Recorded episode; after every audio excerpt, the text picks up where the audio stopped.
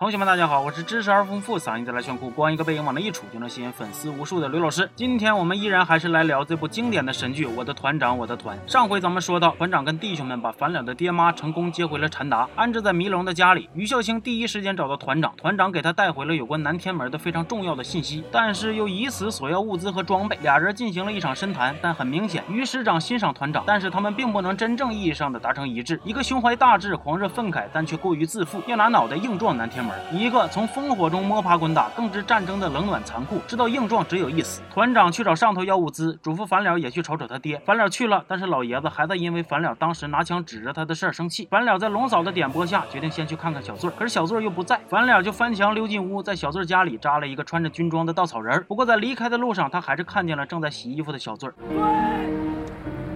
我去过你们家。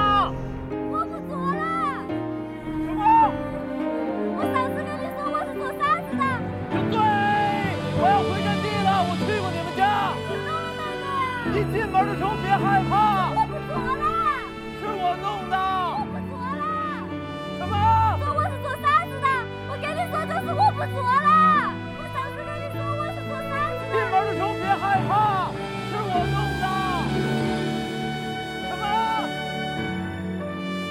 虽然他们都没有听清对方喊的话，但是这段跨服聊天确实在那个战火纷飞的年代里显得格外的温情。于师长给团长的物资其实还包括了两个外国人，联络官老麦、军械师老柯。其实这俩老外被派到炮灰团，某种意义上来说也是一种发配。老柯没几天就跟炮灰团的老少爷们混熟了，但是老麦看起来就比较严肃。他们先检查了大伙的枪，发现特别的脏，然后就急眼了。美国人无法理解中国军人为什么如此散漫敷衍。老麦觉得这样的军人是不渴望胜利的，给他们好的武器也没用，于是一怒之下就要撂挑子。团长赶紧带着樊了去拦车，不管樊了怎么解释，老麦看起来都是一副拒绝沟通的态度，而且还不断的抨击他们。这种态度惹怒了樊了，可是团长还是忍着，逼着让樊了一定要留下这些有可能给弟兄们带来帮助、让弟兄们活命的外国人。樊了告诉老麦，他们不清理枪是因为很多人根本都不会拆枪，他们看起来散漫肮脏，是因为没有条件也没有办法，能活着就已经是最大的奢侈。对于上面来说，他们的最大作用就是可以随便牺牲。虽然他们也是人，但是他们面对即将要来的大仗，连如何活下去都不知道。其实老麦是会说中文的，他能听懂这两个中国士兵到底在说什么，能知道团长为什么要玩命留下他们。但是老麦却觉得接下来的那场大仗不该让这些人去打。他清楚的知道炮灰团注定是炮灰，可这不应该，不公平。凭他对上面高层的了解，他非常不看好这场战役。他希望团长作为军官能带着弟兄们躲得远远的，不要对这场仗抱有任何幻想。可团长却死活都不愿意，不同意，甚至跪下来向他们哭求。他说没有人想要当炮灰，可是他们只是想活出一个人形来。他们其实只想要一个答案，可是这答案不该是死啊！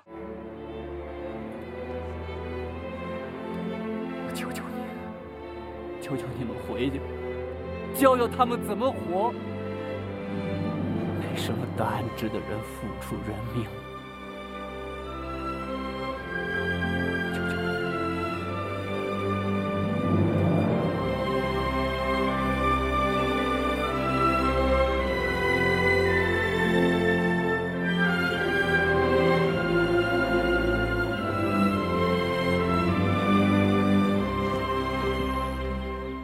老麦终于被完全的打动，而团长整个人也在结束这场宣泄之后几乎瘫软。回去的时候他没坐车，他说他想走回去。我感觉是团长真的撑得太久了，铁打的精气神也快耗光了。美国人正式开始给炮灰团训练，但老麦却发现团长和反了总会突然消失一段时间。后来才知道，原来这俩人一直在偷偷渡江侦察。在第四次侦察中，他们摸到了离南天门最近的地方，还发现了令人毛骨悚然的真相。原来日军已经几乎挖空了整座山，建了四通八达的地道，而且团长还摸进了敌人的地道去探查，发现南天门地面上的工事其实全都是伪装，更重要的工事都在地下。如果我军硬来，那些密集的火力点，还有无数隐蔽的机关巢，基本不分啥一防、二防、三防就能快速联动的敌人，绝对会让我们伤亡惨重。这种打法非常歹毒。在这次侦查中，樊了还受了伤。等他再度醒来，发现已经回到了禅达。为了拖他回来，搞得自己伤痕累累的团长，此时正在暴怒，因为阿义去师部开会，却没人叫他。他知道，如果于孝清真的决定要强攻南天门，那所有人都会给他陪葬。所以团长赶。紧带着樊了杀进师部。为了阻止于孝清，他还提出要和樊了站在日军的立场，跟于师长来一场沙盘推演。这场推演，他和樊了打得异常残忍和猛烈。虽然是模拟，可他们知道模拟战里兄弟们是怎么牺牲的，那现实中就会更惨，惨一万倍。几个回合下来，只有于孝清的一个年轻心腹张立宪指挥的那一场勉强打败了樊了，用的还是杀敌一千自损八百的无差别攻击与牺牲，所以不能再继续了。于孝清也只能被逼中场暂停。暂停期间，樊了却突然想明白一件事：团长折腾这么久，根本不是为了找到一个能让于孝清放弃南天门的证据，而是真正找到了一个能打下南天门的办法。只是这个办法需要的是自杀式袭击，而愿意跟着团长心甘情愿卖命的只有炮灰团。樊了非常生气，可团长却说他们也没有别的选择了。休息结束，沙盘演练下半场继续开始。于孝清调集了最后的兵力，步步为营。就当他以为自己要胜利的时候，团长却说南天门就是一个陷阱。其实日军在反斜坡也布好了防线，当你踏上南天门的那一刻，将全军覆没。于孝清败了，这场激战让他跟团长两个人都晕倒了。回去的路上，张立宪他们几个堵着伤痕累累的樊了一阵羞辱。对这群小王八蛋，日本人打不明白，收拾起自己人来倒是格外的带劲儿。这场闹剧直到樊了他爹小醉儿还有炮灰团的兄弟们赶到，才暂时停止。回去之后，樊了的爹默认跟樊了和解了，但是却不同意小醉儿这种风尘女子进家门。火辣开玩笑的说，让他们直接生米煮成熟饭。可是这饭最后到底也没煮熟。樊了始终担心自己没有明天，所以最后还是狠心的告诉小醉儿：“你自谋生路，我养不活你。”小翠儿也再度伤心失望的重新把代表着暗娼接客的牌子挂回了门上。另一头，于孝清醒了之后就闹自杀，手下们气不过，居然就打算来骚扰小翠儿。给我。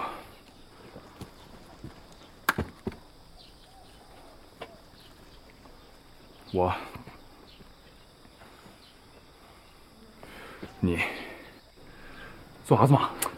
我们哥几个今天把你包了。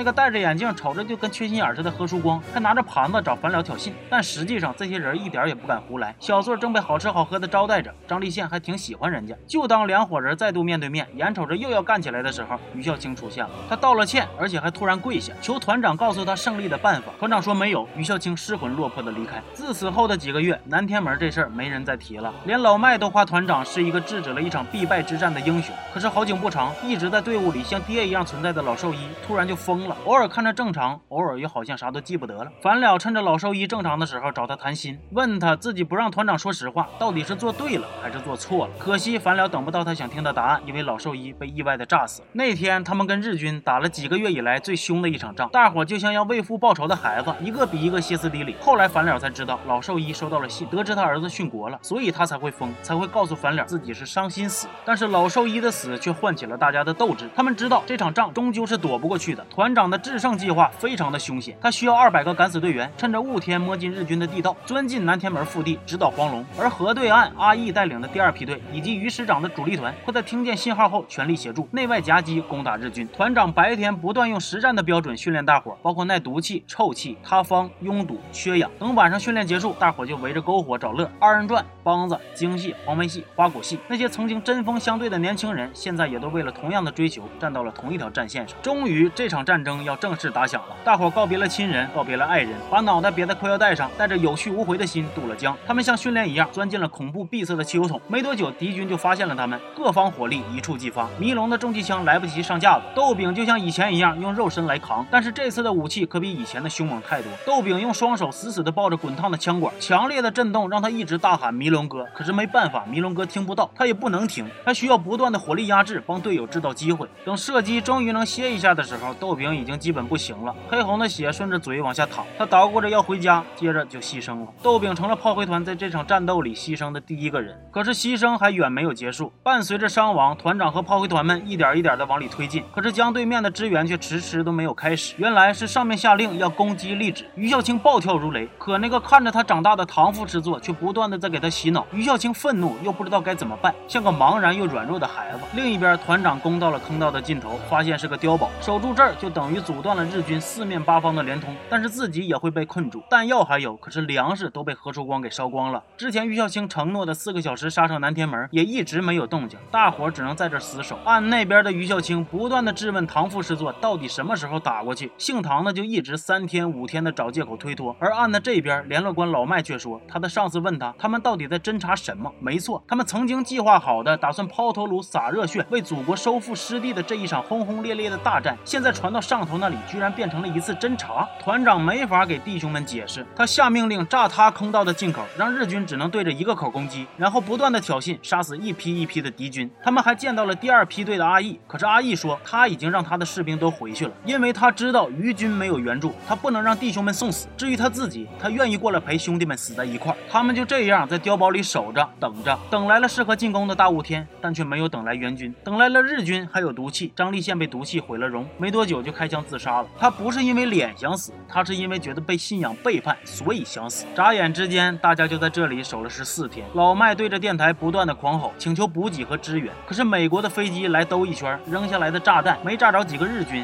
反倒是空投几乎全都被日军抢走了。在抢空投的战斗中，老麦还被日军俘虏，他们把他钉在了十字架上，不断的折磨他。老麦求大伙开炮打死自己，团长最后也只能忍着泪拉响了炮栓。可大伙甚至都来不及伤心，因为日军日夜兼程的挖通了地道，突了进来。炮灰团虽然还是拼死反击，打退了敌人，但是也再次牺牲了不少的兄弟，其中不辣还受了伤，又没有医药，只能看着他的腿逐渐的溃烂。终于，姓唐的告诉于孝清说，上面同意打仗了，还要打大仗，可打仗就需要时间，就需要等待。他说上头已经任命于孝清统帅整个战役，成为军长指日可待。他还说龙团长是个人才，如果他活着回来，必成大业，疯狂暗示于孝清。南天门的碉堡里，炮灰团。仍然在战斗，他们顶住了一轮又一轮疯狂的进攻，连何叔光都光荣战死。他们还收到了于孝清的电文，说要给炮灰团每个人都升一级，遥祝他们胜利。这玩意儿日军越来越疯狂，他们甚至开始用长竹竿挑着炸药包，企图送进射击孔，或者干脆就是人肉战术，抱着炸药包层层叠叠的冲了过来。美军因为觉得空投都投给了日军，所以决定停止援助。炮灰团咬着牙苦撑到了第三十五天，大伙几乎连爬都爬不动。日军也早已停止了进攻，因为没必要，饿死他们就行。第三十七天，外面似乎又传来了炮火。第三十八天，胡辣把最后的手榴弹拿了出来，光荣弹。团长让大伙靠近、靠紧，回家的路上还能互相搀扶。可他们恍惚中又看见外面有一批士兵在奔跑着、靠近着。罗文章用最后的力量举起了枪，原来这是余军的战士，他们得救了。六十年后，禅达成了一个欣欣向荣的城市。有一个六十年都没离开过这里的老人，他普普通通的在这生活着。他给大伙讲了这么一个故事，他叫孟凡了。我的团长，我的团上映于二零零九年，距今已经十年了。我第一次看还是在学生时代，窝在寝室里。后来我也记不住自己到底是几刷这部剧，可能是断断续续的、零零碎碎的从电视上看，也可能是偶尔想起来了打开一集吃饭的时候看，真的是记不清了。但是我记得这部剧给我带来的感动，我记得每一个演员、每一个角色的脸，这些优秀的演员用精湛的演技，生动的刻画出一个又一个有血有肉、鲜活的形象。我也还记得那句“岂曰无衣，与子同袍”，记得在那。那个年代有无数英雄用血肉之躯为国家拼搏。记得我们的祖国是从泥泞艰难的时代一步一个脚印走向蓬勃发展的未来。历史永远不会被忘记，英雄之魂永不消亡。我爱每一个为国家付出过汗水与鲜血、时间与生命的人们。我爱你，我的祖国。